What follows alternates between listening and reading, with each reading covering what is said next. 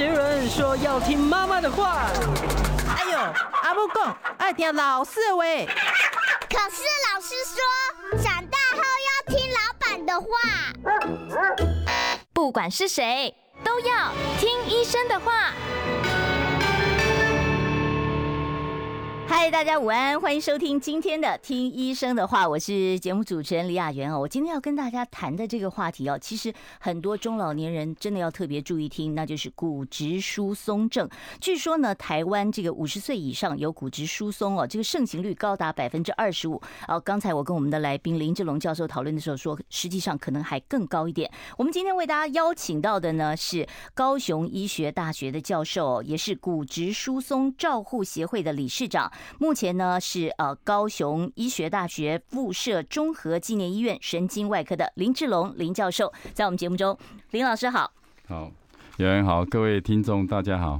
林医师，我一般来讲，我们公司行号每三年都会做个健检哦，然后就会有个仪器啊，说那你鞋子脱掉夹一下脚踝啊，那有的是量手腕呐、啊，量手指啊，哈，或者是呢还有检查腰椎、大腿骨的，这个人体不同部位的骨质测出来的数值都一样吗？诶、欸，基本上人体的骨质变化是不一样，退化也不一样。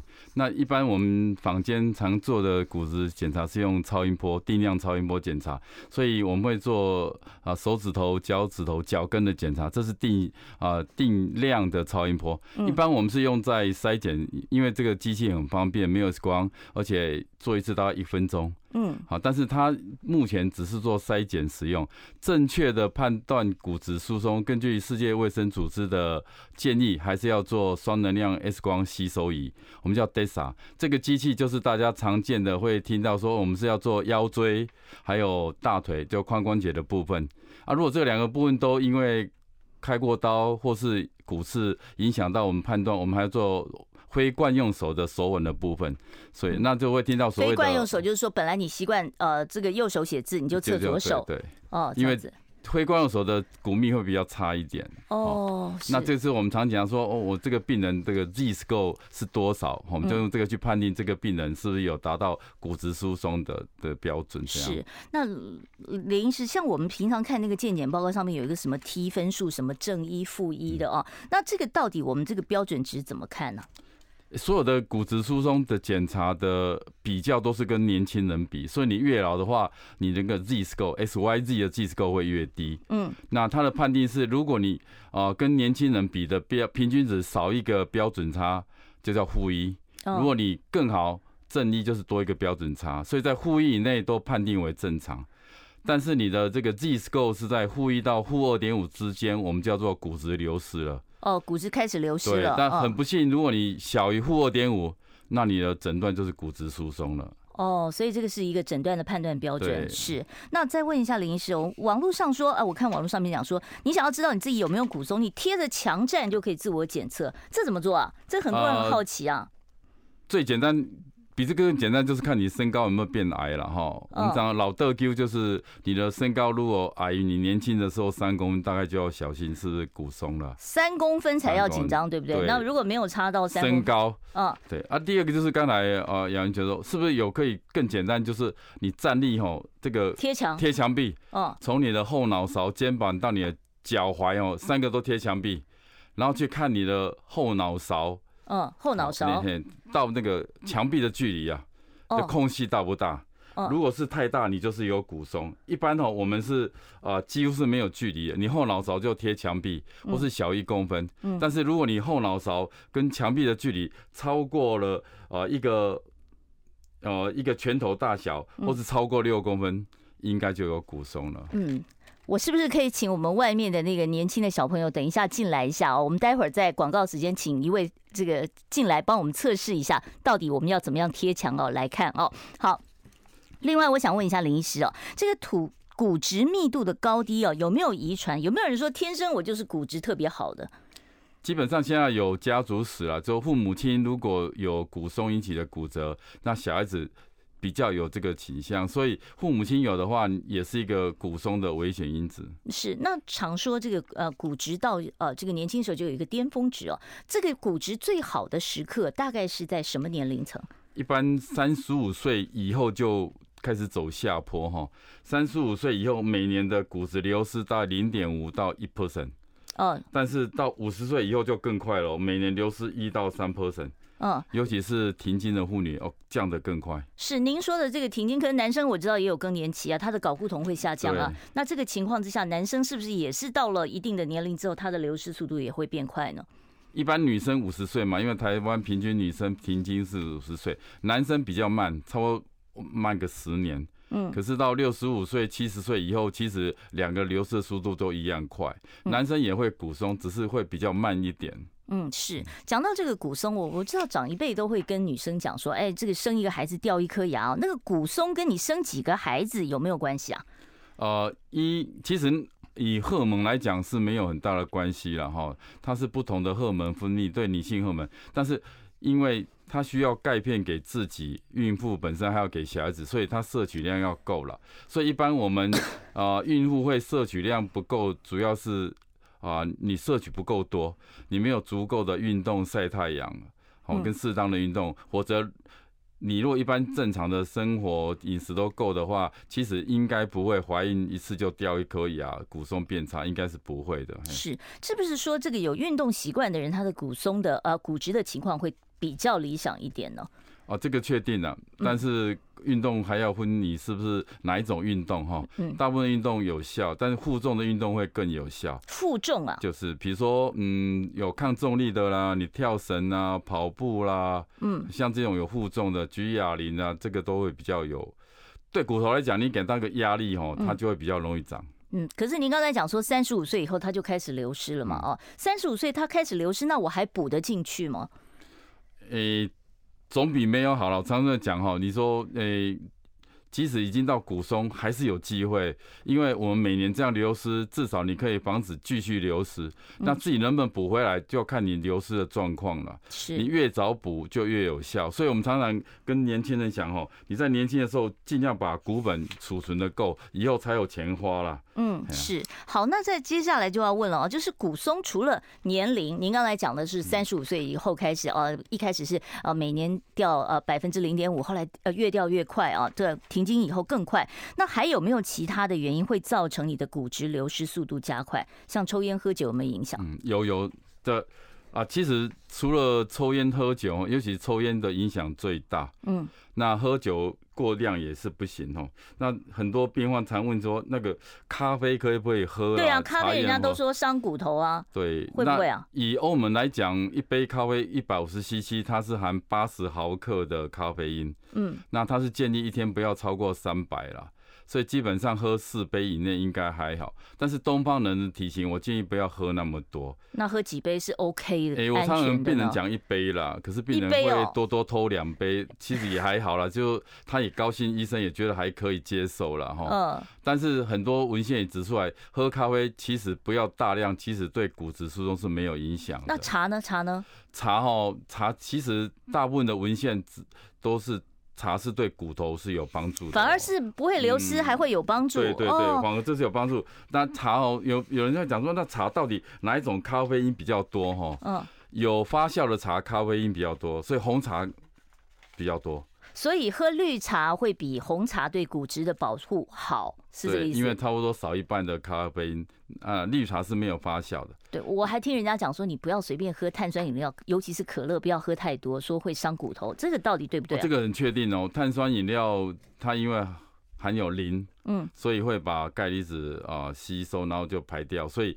确定碳酸饮料含有磷的，确实是会影响到骨松，这个是很确定的。所以汽水、可乐不能喝太多，否则会伤害到你的骨质。对，是。那骨松会不会跟其他的重大的一些生理疾病啊，或者是慢性病的一些用药？很多人要吃糖尿病的药，要吃高血压的药啊，像这些慢性疾病的用药，会不会伤骨质呢？哎，最常见的药物就是类固醇啊。类固醇，类固醇是药物引起骨松的第一名。但类固醇除了自己误吃以外，很多是疾病需要，像我们都自体免疫对自体免疫气喘的病人，所以这些病人要更早做骨松的预防跟治疗。嗯，那其实还是药物长期实施都会了，像哦、呃，我们现在现代人很多得到胃食道逆流，嗯，会吃呃氢，诶氢氢离子，对对氢离子泵浦抑制剂。嗯，好，这是目前治疗。呃，胃酸逆流常用的药物，而且长期使用，确实会引起骨松。哦，所以这个药长期服用也是对骨头有伤害的啊。那那初期的骨松，您刚才讲的说身高要降到三公分以上，你才会哦知道嘛。那如果初期还没有降到三公分的那个身高，那有没有什么症状是我们可以考虑说说我可能有骨松，必须要做进一步检查呢？那其实看看有没有危险因子啦。嗯，有危险因子就是要更早。就是说，你生活刚才我们讲那些生活习惯，烟酒啊这些，太瘦，太瘦不行哦，太瘦不行。所有的疾病都不要太胖，但是骨松就建议你不要太瘦。哦，所以瘦子特别容易骨松。对对，就是比标准体质哦，骨架小的容易骨松。你可以算你的身体质量指数小于二十的，嗯，BMI，BMI 小于二十的就要小心了。哦，所以 BMI 太瘦的人是特别容易骨松的哦。那骨松会不会痛啊？呃，一般哦，嗯。慢慢的，会不会腰酸背痛？都会引起你长期的腰酸背痛会，但是如果一个骨松引起的急性骨折，那就很痛了。哦，不管你是腰椎、脊椎的骨折、大腿的骨折、手腕的骨折，就很痛。是，但是因为有些骨它的压那个压迫性骨折是慢慢来的啊，慢慢的身高变矮，它它不会觉得很严重，但是。骨松已经慢慢的已经产生一些变化，都出来了。是林教授，我们常讲说挑骨啊，或者是驼背啊，那是不是就是一定是有骨松的问题呢？基本上都是了，因为其实驼背不是老了都要驼背。以前的观念，我到乡下去，老了就是驼背了哈。那其实驼背它是骨松引起胸椎多发性压迫性骨折，那开始驼背。哦，所以这个就是老人家的驼背，你就要怀疑说他真的是可能有比较严重的骨松的这个状况了。对。是好，另外我知道这个骨松跟肌少症呢，可能也有一定的关联性。待会儿呢，我再继续请教林志龙林教授啊，有关于呃这个肌少症跟骨松之间的关系。我们今天为大家邀请到的呢是骨质疏松照护协会的理事长啊，也是这方面的名医，高雄医学大学附设医院综合纪念医院的这个神经外科的林志龙林医师。待会儿再回到我们听医生的话节目现场。想健康怎么这么难？想要健康一点都不难哦！现在就打开 YouTube，搜寻“爱健康”，看到红色的“爱健康”就是我们的频道哦。马上按下订阅，并且打开小铃铛，就能医疗保健资讯一把抓。想要健康生活，真的一点都不难，还等什么呢？爱健康的你，现在就打开 YouTube 订阅“爱健康”。听众朋友，你所收听的呢是中广新闻网、流行网联合播出的《听医生的话》。我们今天呢跟听众朋友讨论的这个话题哦，真的是每个人都要特别注意，那就是骨质疏松症。为大家邀请到的呢是呃高医的啊这个神经外科的林志龙林医师，他也是骨质疏松照护协会的理事长哦。刚才其实林医师我们谈到了一些呃骨松的一些呃特别的要注意的一些高危险哦。那另外说骨松的患者哦，到底会有什么样的一个症状？我们刚刚讲到说驼背，老人家驼背可能会有啊。那骨松跟肌少症之间的关系到底是什么？呃，骨质疏松我们常讲它是一个隐形的疾病哈，隐形的杀手。这样刚开始的时候几乎没有什么症状，病人有时候觉得腰酸背痛啊，慢慢升高变矮，直到发生骨折的时候才被诊断出有骨松。所以这就是这个疾病比较可怕的地方，我们叫隐形的杀手。那啊，另外刚才提到这个骨松跟肌少症，现在都是合起来一起讲了，然后钢筋跟水泥的概念，然后那你要钢筋水泥要同时好，这个这个房子才会好了。嗯，那这两个疾病其实都相关的哦。现在。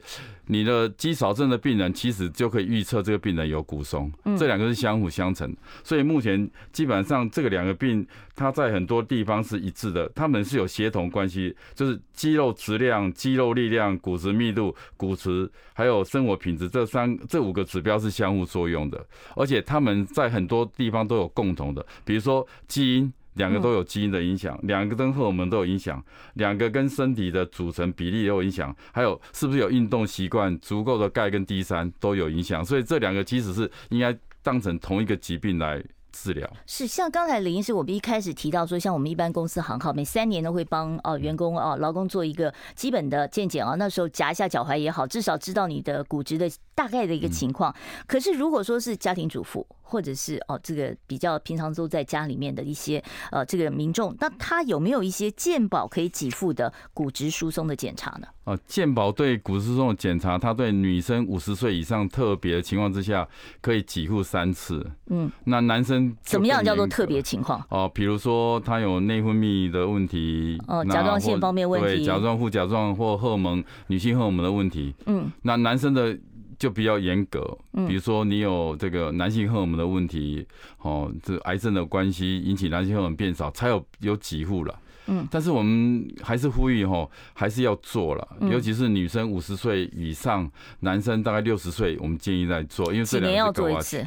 那一般如果确定是骨质疏松有治疗情况之下，我们建议两年做一次是可以的。是，那我听说这个骨松的患者特别容易有骨裂啊、骨折啊，哦，这个所谓的骨松性骨折最常见的是哪些地方会骨松性骨折？呃，最常见是脊椎了，脊椎。然后还有脊椎，就从我们颈椎、胸椎到腰椎，然后就是大腿骨、大腿骨，还有手手腕。胸部会吗？哦，肋骨也是一个。哦，肋骨也会。对，这四个部位。那一定要是摔到撞到才会骨折吗？诶，他不用很大的受伤就会哦。我们常遇到有些病人哦，咳嗽就会啊，咳嗽就骨折了。还有就上厕所。用力，出个力量就会。嗯，然后还有一些卧床的病人，因为长期的卧床，骨质疏松很厉害，我们需要帮他拍背。嗯，那拍背的时候就引起肋骨骨折。哇，拍一下就骨折啊！其实是已经骨松到很厉害。是。我还有一个病人，他跟我说，他因为天气不错，拿个小毛毯要去外面晒个太阳，他甩了两下就骨折，他听到一声啪的就骨折。哎呦。是，那这个骨折以后，他的感觉会是怎么样？我们怎么样的情况？因为照您这样讲的话，其实并没有什么真的撞伤、摔伤的情况下就骨折了。那通常我们要在什么样的情况之下，骨松患者在什么情况下，你要怀疑说我可能已经出现了骨松性的骨折呢？哦，基本上都很疼痛啊。就是首先就是疼痛，疼痛会红肿吗？哦，会。比如说你手。手骨折就很痛，啊，脚大腿骨折更更更可怕了，他可能行动不便，疼痛，而且脚都已经变形了。哦，所以这个一一定，如果说有骨松的话，当你出现了比较明显的剧烈疼痛，你就要赶快怀疑，就要怀疑了哈。比较会被忽略掉的是脊椎的骨折了，嗯。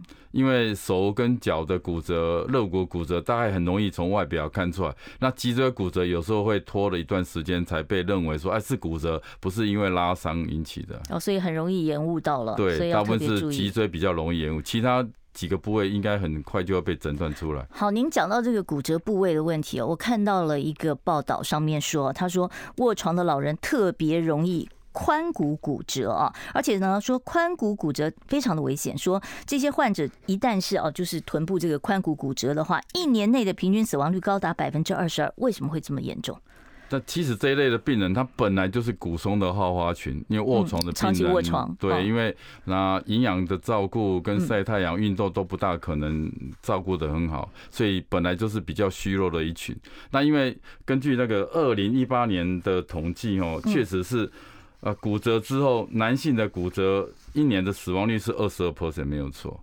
嗯，就是特别针对髋关节，对，就这个髋髋骨这边。女生的骨折，这个死亡率髋骨骨折是十五 percent，这个等同于。癌女性乳癌末期的死亡率。那如果说老人家真的是很不幸，就是髋骨骨折了，那该怎么办？照顾上面有没有什么特别要注意的？这个一定要赶快就医啦，因为髋骨骨折基本上要治疗，几乎都要以外科治疗。嗯，就是要动手术了。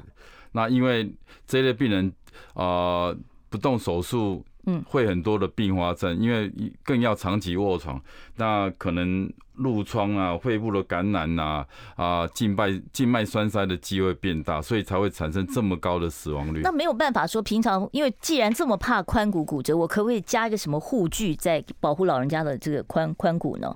髋骨比较不容易保护到，嗯，上个厕所什么都不方便。主要是跌倒哦，我们就看跌倒的姿势了。如果跌倒的时候手。来得及去撑在地上，就手腕骨折。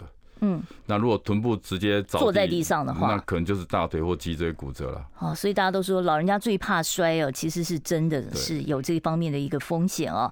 那另外就是骨质疏松怎么治疗？有没有办法就是说用药物，或者是我只吃钙片，我能够补补回来吗？啊，其实骨质疏松的治疗是一个很多方面要做的了哈。嗯，常常讲钙跟 D 三哦，这是基本必要的条件。不管你从饮食、从晒太阳、从这个钙片补充，这个是基本的。那我每天都吃钙片，我会不会得什么结石啊？这个就看你的有没有那个体质啦。基本上结石主要是草酸钙，嗯，跟我们补充的钙的内容比较不一样。一般是补碳酸钙。诶，碳酸钙、磷酸钙、醋酸钙都有。那其实有统研究指出，哈，那补充钙片的病，就含高钙食物的饮食的病人，比较不会得到尿路结石。哦，所以高钙食物还反而可以这个降低结石的风险。但是你这个钙如果来源全部从这个钙片来的话，你就有这个疑虑了。嗯，所以饮食上是比较不用担心。嗯，所以说饮食哦，天然的补一补，然后另外可能上了年纪要补一点钙片了。好，现在的时间呢已经是十二点二十七分，我们稍微休息一下，待会儿再回到我们听医生的话。想健康怎么这么难？想要健康一点都不难哦，现在就打开 YouTube 搜寻“爱健康”，看到红色的“爱健康”就是我们的频道哦。马上按下订阅，并且打开小铃铛，就能医疗保健资讯一把抓。想要健康生活，真的一点都不难，还等什么呢？爱健康的你，现在就打开 YouTube 订阅“爱健康”。欢迎大家回到我们听医生的话节目现场，我是主持人李雅媛，要拜托订阅一下我们的频道啊，我们是 I Care 爱健康啊，大家呢只要在 YouTube 上面，你可以看到，如果你现在正在看我们的节目的话，你会看到底下有一个反蓝的小字哦，写着 I C A R E 啊，然后 B C C，你把那个反蓝点下去以后，然后呢，你再看到订阅，你就按下去就对了啊，然后你就可以每天都看到我们呢啊邀请到呃权威医师。提供给大家最正确的一些医疗保健概念。我们今天为大家邀请到的呢，真的是骨松方面的，真的是大名医，而且呢是大老远从高雄过来的哦。那就是高雄医学大学附设医院神经外科的林志龙林教授。林教授也是骨质疏松照护协会的理事长哦。林教授，我注意到说你们协会有在办一个活动，就是每年十月二十号是世界骨松日嘛哦，你们好像要合办一场，在高雄要办一场路跑活动，对不对？对。嗯，那这个活动的呃，这个活动路跑对于骨松的患者可以参加吗？可以啊。哦，不会有不安全的这个情况吗？就看你可以跑多少的公里数了，不用勉强。嗯，因为呃，跑步确实是骨松的一个很好的运动，而且可是跑步也没有负重啊。啊，它有重力，因为我们跑的时候地心引力会把我们。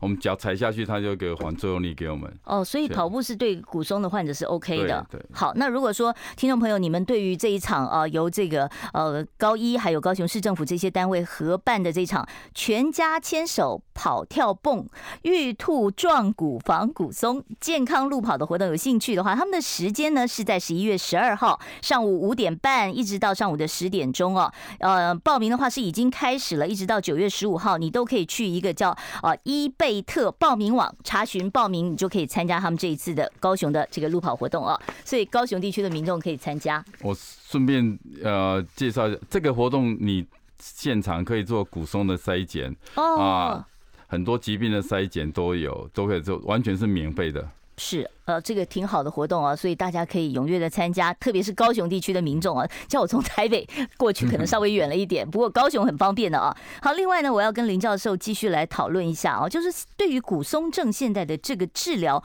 有没有办法用药物来增加我们的骨质密度啊？啊，确实可以了。用什么药物？骨松的药物有两类，第一个是防止流失的药物，嗯，第二个是长骨增加的，对，嗯，那确实对需要的病人是。可以增加骨松，至少可以有健保给付吗？哦，健保的给付它有一定的规范，是比较严格一点。嗯，所以基本上健保的规范，你一定要有脊椎或大腿的骨折，它才开始给付。嗯，就是我们讲的要从骨折后开始治疗骨松，但预防性的健保局目前是没有纳入给付的范围。那如果说民众说我要预防性，我知道我有骨松了，我也不愿意自费来负担的话，是不是也可以请医生开这种药物呢？哦，我们基本上会评估这个病人的风险呐，因为所有的药物有副作用吗？都有副作用，都什么样的副作用？那有急性期或是这个慢性，急性期就有些药物啊，肾功能不不好的不能用，哦有的会有骨头肌肉酸痛、发烧。哦，感染的问题，但长期使用就会有常常讲的，在牙科医师会发现，如果长期使用没有特别注意，虽然比例不高，但是会产生一个比较不想遇到的副作用，叫顎骨坏死，就是我们那个下颚骨下颚骨坏死。哦，所以也不是说这个每个人都适用，你不能说没事你就想说我先呃用这种药物来长骨头，还是要评估，要评估啊，所以也不是说随便。那这些药物你们通常在医生开药的话，会是长期使用吗？有些药物一定要使用，可以可以就 A 的药用完换 B 的药，这样子就是要换交换的。那某些药物只有某些药物它可以用了三五年以后停个几年，有这个药物的这个我们叫啊 holiday，就是药物可以停，但是大部分的药物没有办法停。嗯，是好，所以呢这个。该怎么用这些骨松的补充药物，必须要医生很谨慎的来帮你做处方呃，来调配啊。那另外，我听说有一种治疗骨松的注射针剂，可以防止骨松的恶化啊。那这个东西是有健保给付的吗？那这种针剂是不是要什么样的条件才能打？目前啊，亚宁大概是二线的药物，就是长骨头的药物。嗯，健保局先给我们用一线防止流失的药物。如果那是口服吗？哎，有口服有针剂。嗯，那如果还失败又骨折，若符合条件，就会用二线长骨头的药物，就是这样讲。确实，它可以让我们的骨质密度有明显的上升。哦，是有，但是这个同样还是有副作用。哎，比这个副作用大概比较少啦。嗯，但是这个只是大部分都是一辈子。只能用个 course 之后就不能再用，那你用完二线的药物，还是要回到啊一线的药物继续使用，骨头才不会继续流失下去。是，那如果说已经有初期骨松的话，我们在饮食上面有没有办法呃可以呃靠吃一些天然的食物来补钙呢？哦，这个是基本的哦。嗯。哦，天然的哪些食物好啊？哦，哎，食物我这个常常被问到这个问题哦，所以我有做一个表格哈。只能临时很用功，带了好多资料来跟我们分享。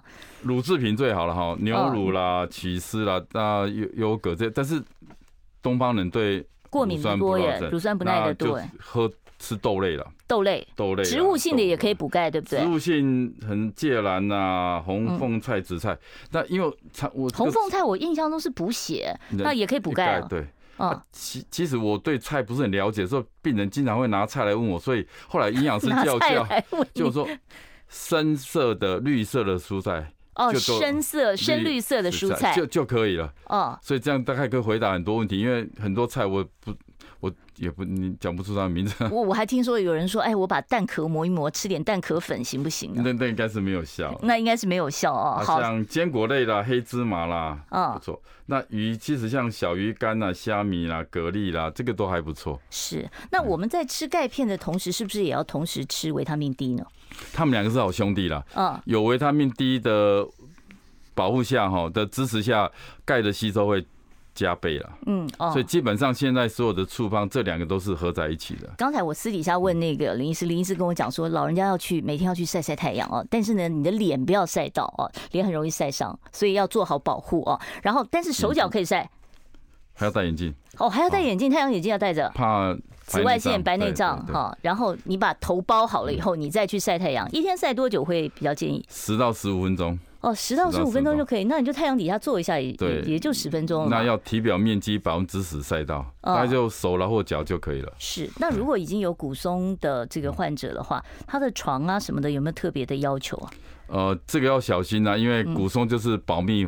防跌就是密度要照顾好，就不要跌倒。嗯，所以床铺要起卧比较方便，不能太硬，对不对？对，然后就是旁边不要什么障碍物啊，容易跌倒啦，电线呐，啊，止滑要做好了，老人家才不会这个上下床就了。好，照明要好，老人家的房间啊，怕摔。对，要一些一些小灯啊，嗯，夜灯要留着。对对对，这个很重要，因为一跌倒大概就骨折了。是，好，现在时间呢已经是快要十二点三十八分，待会儿我开放现场 call in 专线，让大家。家打电话到我们的节目现场来，我们待会儿呢就可以开始接听。我关心国事、家事、天下事，但更关心健康事。我是赵少康，推荐每天中午十二点在中广流行网、新闻网联播的《听医生的话》。我们邀请到的都是国内数一数二的医疗权威，给你一个小时满满的医疗资讯，让你健康一把抓。除了收听以外，还要到 YouTube 频道上订阅 “I Care 爱健康”，按赞、订阅、开启小铃铛，爱健康三支箭，一件不能少。我们今天为大家请到的是骨松的权威医师哦，高雄医学大学附设医院的林志龙林教授，在我们节目现场，欢迎大家呢直接拨电话到我们的现场来，二五零九九九三三。我网络上面的问题还没回答完，我们现在继续回答。林教授，这个听众他说他六十七岁，身高没少啊，也没有驼背，可是骨质是负三点二，好像比较严重哦。这是医院的双光子检查的，我怎么会这样呢？这个双光子检查是确定是骨松的定义了。嗯，那表示你其他都照顾不错，嗯，但是我们也是没有办法，还是骨松，所以还是要接受骨松的治疗。所以骨松不一定会缩身高，对不对？不一定会到到 Q 这样子。对，好好，所以你还是要做骨松的一些预防跟治疗。那这个三点二已经要到了负三点二，需要治疗了吧？对，需要治疗。好，我们接下一位听众朋友电话。你好，请说。呃呃，两位好哈。是我我六十岁以前哈，那个身高都一五八。嗯，六十岁以后，我到现在六十五岁，都是一五九点五，然后反而长高了。对，嗯，这发生什么事？发生什么事？这个在这个。这个一般的误差内是可以接受了，表示你照顾的很好。嗯，但是我们还是一样嘛，就是我们要做骨松的认定，还是要做双能量 X 光吸收仪的检查，这最准。嗯，就像哎，我没有心血管的问题，可是我血压高，我血压还是要治疗。所以身高并不是你判断有没有骨松的唯一标准啊，只是给你一个参考值了哦。所以长高了反而没关系嘛，哈。呃，应该很很好。我也很想长高哎。好，我们接下一位听众朋友电话，你好，请说。喂，主持人好。哎，你好，医生好。是，我想请教一下哦，那个骨松和那个退化性关节炎啊，嗯，有没有连带关系？而且这两种病的话，有没有办法治愈好？谢谢。哦，好，骨两种都是退化的疾病，只是说不同的疾病。哦，一个在关节，对，一个是骨质。为什么会同时来？因为它都是年纪越大越容易退化，所以基本上病人常会抱怨说，那。我膝关节长骨刺，嗯，那我的骨头变变脆弱，嗯，那为什么不给他换过来呢？哈，但是就是退化这样啊。另外比较可可惜是这两个病是不会好了，都只能就是避免进一步的恶化，对，然后来做保养。对，我们要保养好的跟他共存就可以了。是，好，我们接下一位听众朋友电话，你好，请说。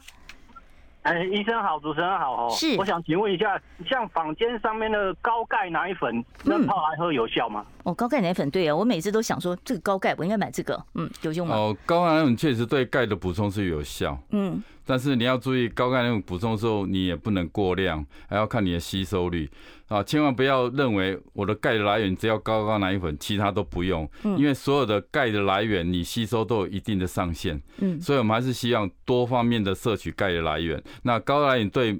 一些缺钙的人确实一个选项，但是不是唯一的选项。对，而且其实到了一定年纪以后，你不管吃高钙奶粉或者是钙片，其实它的吸收率都有限了哦。好，我们接下一位听众朋友电话。你好，请说。喂，你好。是。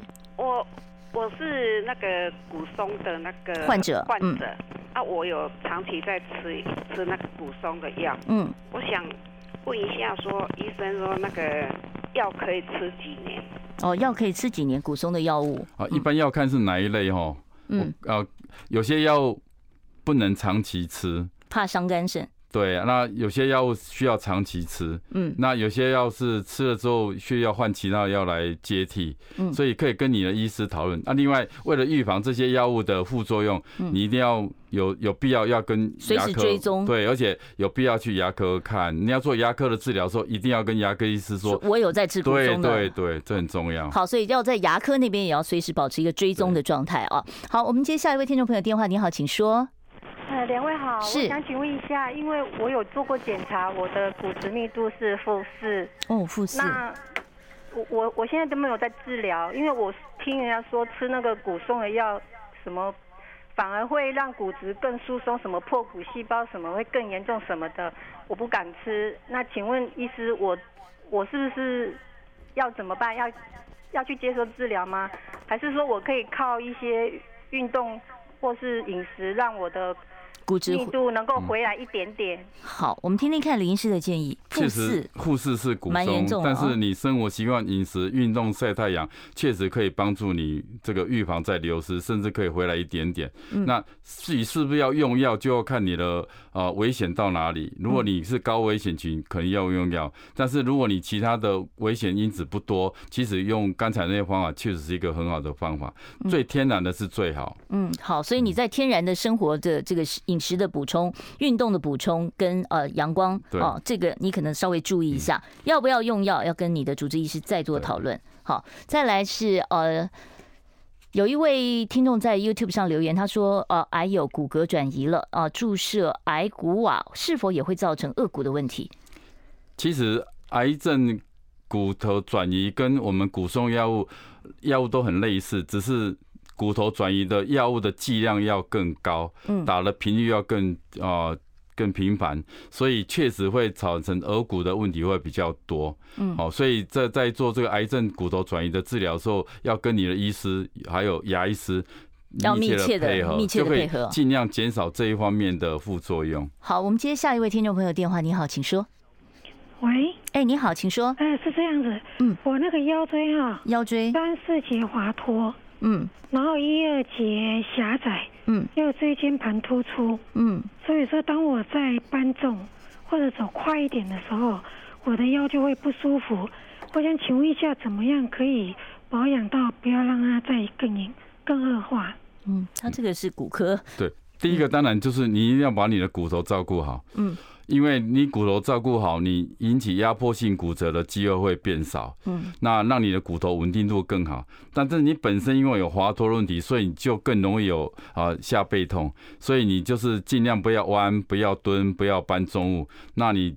腰部不要做特别扭转的的动作，这样去保护你。但是最好还是要做护健，训练你背部肌肉力量，来帮助你支持你背部的呃一些构造。哦，所以你这个肌肉的训练是很重要的哦。好，这位听众他说，呃，在 YouTube 上说，他说，请问医生，我身高一百五十五公分，体重四十五公斤，有吃类风湿性关节炎的药，呃，叫做必。必赖克楼啊啊，然后他说，呃，灭杀除癌定是否容易造成骨松？